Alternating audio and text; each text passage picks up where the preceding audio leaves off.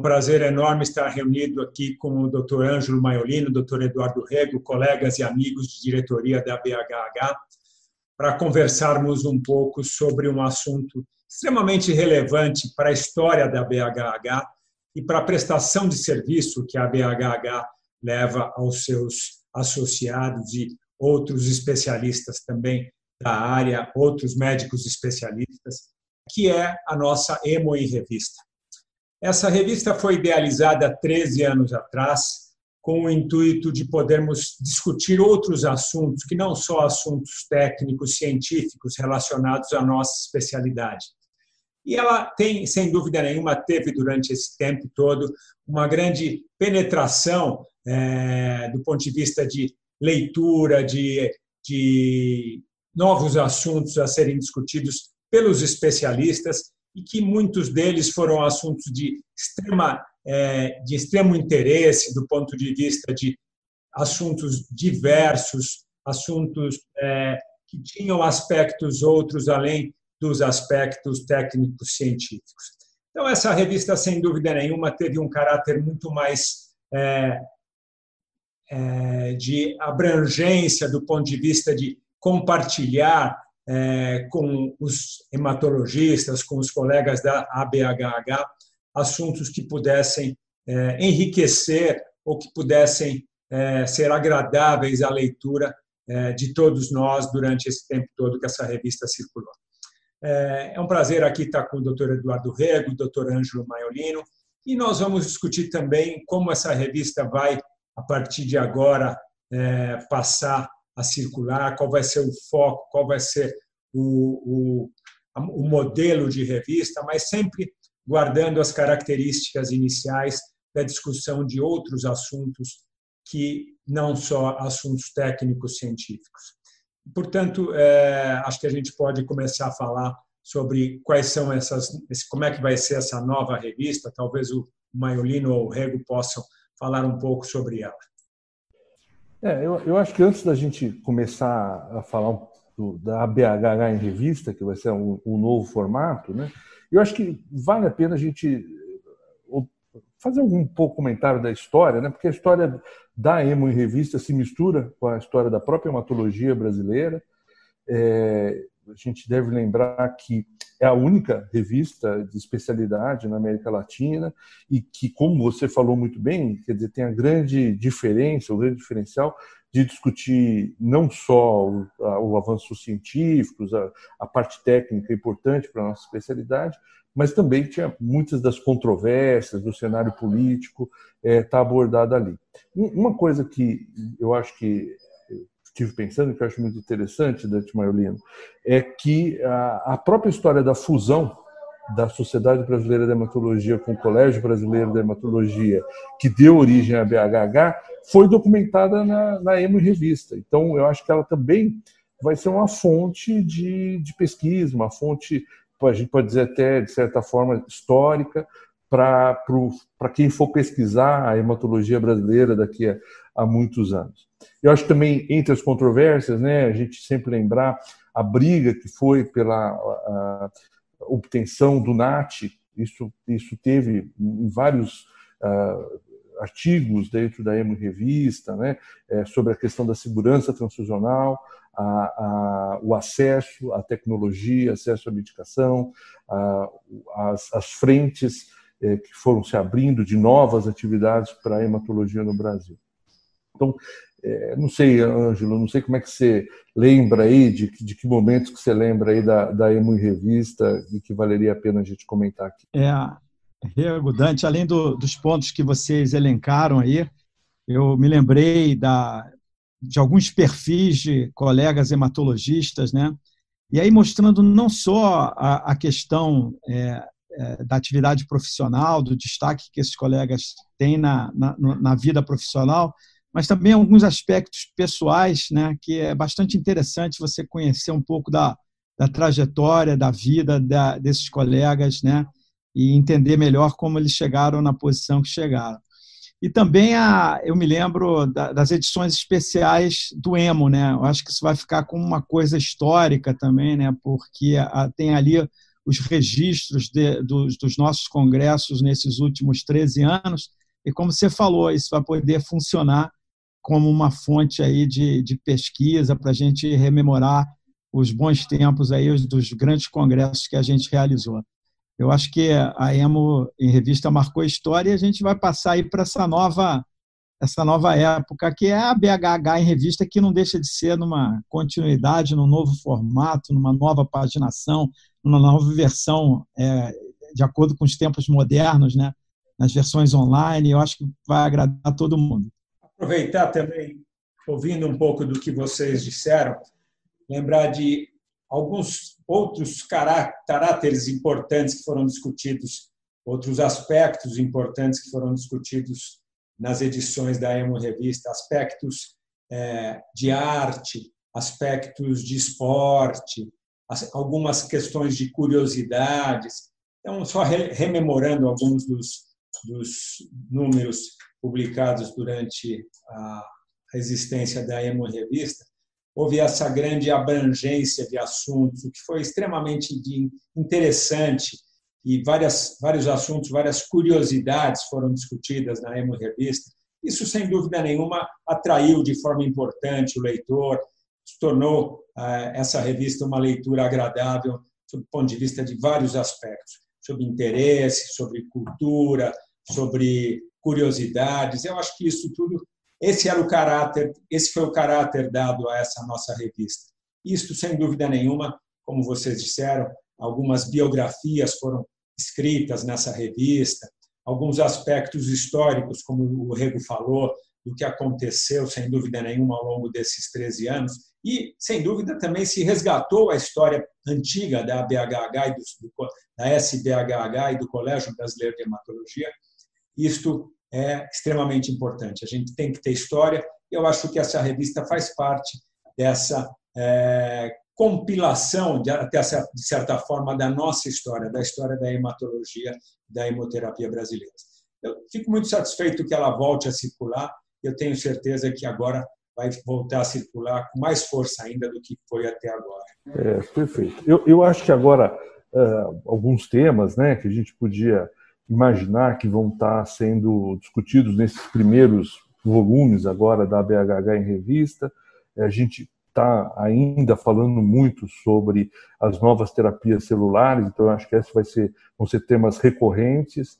A gente teve aí eh, alguns meses atrás aí eh, o primeiro paciente brasileiro que recebeu o carticel lá do, dentro do grupo liderado lá pelo Dimas Covas, lá em Ribeirão. E, e, e agora nós vamos ter, provavelmente, já nesse mês ainda, o início do estudo Belinda, da, da Novartis, com também uma outra, uma outra é, abordagem, também em carticel, que eu acho que vai, que vai mostrando que essas técnicas vão sendo incorporadas, melhoradas, embora sejam já em si uma inovação, mas elas ainda vão ter que ser desenvolvidas e aprimoradas para a nossa realidade é, do país. Sei, Ângelo, o que, que você acha que vai estar tá aí na BHH em revista, que você acha que vai dominar as manchetes aí nos próximos meses?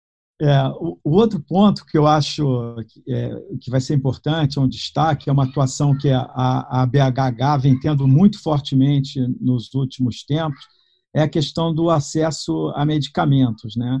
Então a gente está tendo um foco isso não, pela, pelo comitê de acesso a medicamentos e com a participação muito relevante do, dos comitês científicos, né? É, a gente teve agora, nem vai dar tempo de publicar na BH, a BHH em revista, então vai no podcast, que foi a felicidade de ter tido essa incorporação é, do bortezomib pela Conitec. Então, na semana passada tivemos aí esse êxito, né? Na verdade, a recomendação para incorporação, porque agora nós vamos entrar na fase de consulta pública, mas foi uma vitória, porque nas três indicações, primeira linha, elegível não elegível e recidivado, nós conseguimos isso.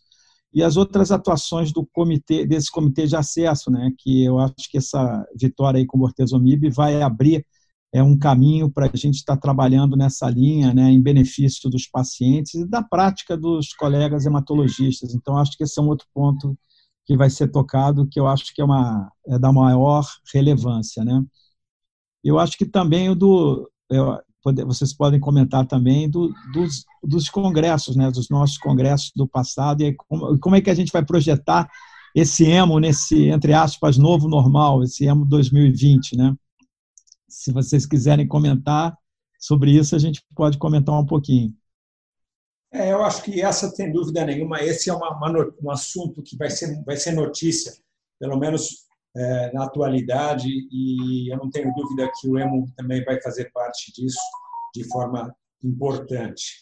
Portanto, tudo que for notícia, a, a nossa revista deve, sem dúvida nenhuma, é, abordar na sua, na sua íntegra, na sua, na sua, nas suas edições. E o EMO não vai, não vai ser diferente o que vai ser diferente é a forma como esse ano vai ser feito. E eu tenho certeza que vai ser importante a nossa revista é, detalhar isso e fazer comentários e ver qual vai ser a repercussão disso junto aos nossos colegas especialistas.